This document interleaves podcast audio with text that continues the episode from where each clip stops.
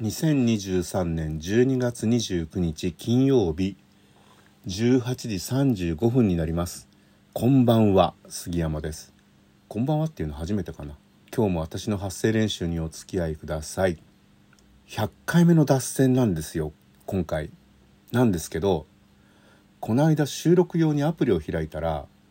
100回おめでとうって出たんですよ。えどういうこと？と思ってどっかで俺番号振り間違えてダブっちゃってたとか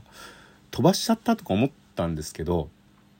えー、改めて見てみるとやっぱり99回しかやってなくて一回ねつぶやきってやつを試しにやったことがあるんですけどこれもカウントされちゃってんのかなと思ってなんとなく100回記念気分がそがれており 夜の乗り物ニュースにしようと思ったんですけどなんか年の瀬にね下品な話をするのもどうかと思うのでやめましょうかね。これエイプリルフールにしようかな。うりさんからおめでとうメッセージ頂いてましてありがとうございます。エッチな話もいいけど感情した最後の一駅のエピソード杉山さんのおすすめトレインビューホテル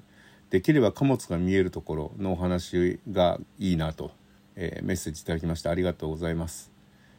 エッチな話もいいけどいいんだ。したいな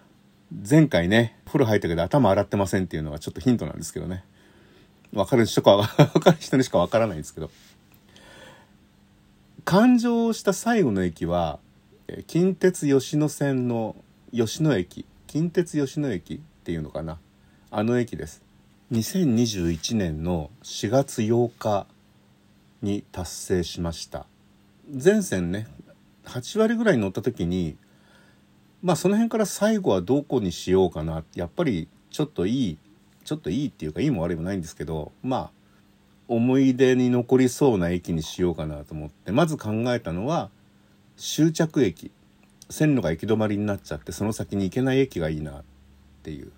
まあ中間駅とかねあの分岐駅だともう駅自体は通過しちゃってる場合があるので終着駅がいいなと思っていて。ところがだからその時にまあ何か所か終着駅の候補があって取っとこうと。行かないでおこうと。思ったんですけどそのうちだんだんこの私鉄は廃止になりそうだとかこのローカル線はやばいぞっていう話がどんどん出てきてこれは待ってられないなと。乗っちゃった方がいいなっていう感じで候補がどんどん絞られてきて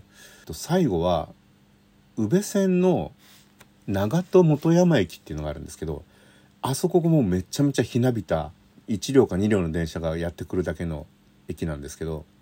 これはね最後にぴったりな海のそばでねいい雰囲気だなと思ったんですけどこれもね一回宇部線に乗りに行っちゃうとそれだけまた行くのもちょっと嫌だなみたいな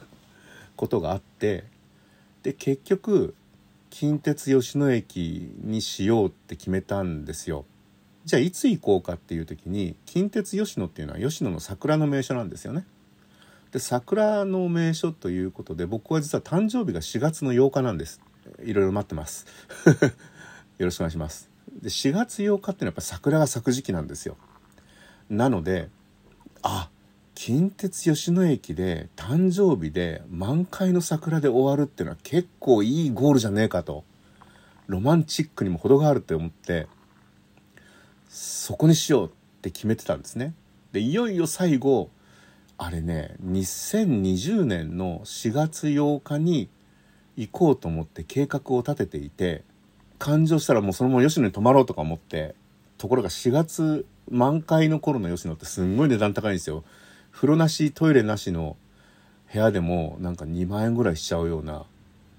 和室でねそんなようなところを予約もしたんですけど、えー、出発直前になって緊急事態宣言が出ました。これがね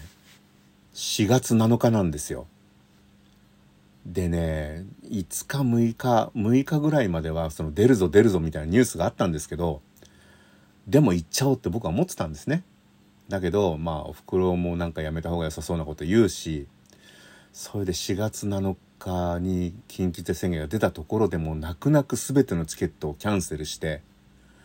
キャンセル料高いんですよ。鉄道にしたってね。2日前までは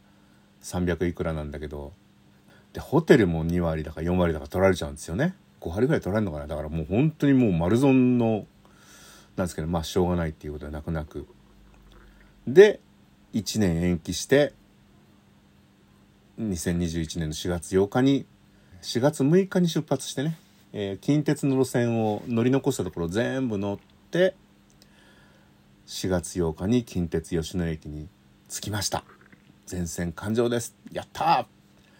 満開の桜ありません。この年はね季節がちょっと早かったんですよね。3月の末ぐらいに満開を迎えていて4月8日はもうほとんど散っちゃってるんですよ。で吉野は下千本上千本とかなんか言うんですけど駅の周りは全部散っていて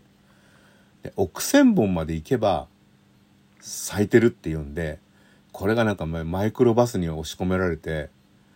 えー、ね、緊急ねまだコロナ禍ですよ。マイクロバスに押し込められてそこから山歩きをしてなんとかたどり着いたところまあ桜は咲いてるんですけれども吉野杉を切り倒した殺風景な山のそばでね西行って人が俳句を作った西行庵っていうところが新古今和歌集の西行さんなんですけど、まあ、そのなんか掘ったて小屋みたいなところが ありましてね、まあ、質素な建物なんですけどそこ見てまた「ひいこらひいこら」言って帰ってきてまあシーズンオフの吉野駅前はお茶屋さんが出てましてね。赤い布敷いたあの台があってそこでお茶とあれおまんじゅうかなんかも買ったのかな？俺一人。それでいや実は僕この駅で今日日本全国の鉄道乗り終わったんですけどねなんておばさんに言ってもそうなんですねなんつって。あんまり感動もなく。あれ時々さあのなんかこので鉄道全線乗り終わりましたってさ昔はよく新聞出てたよね。駅長さんがさなんか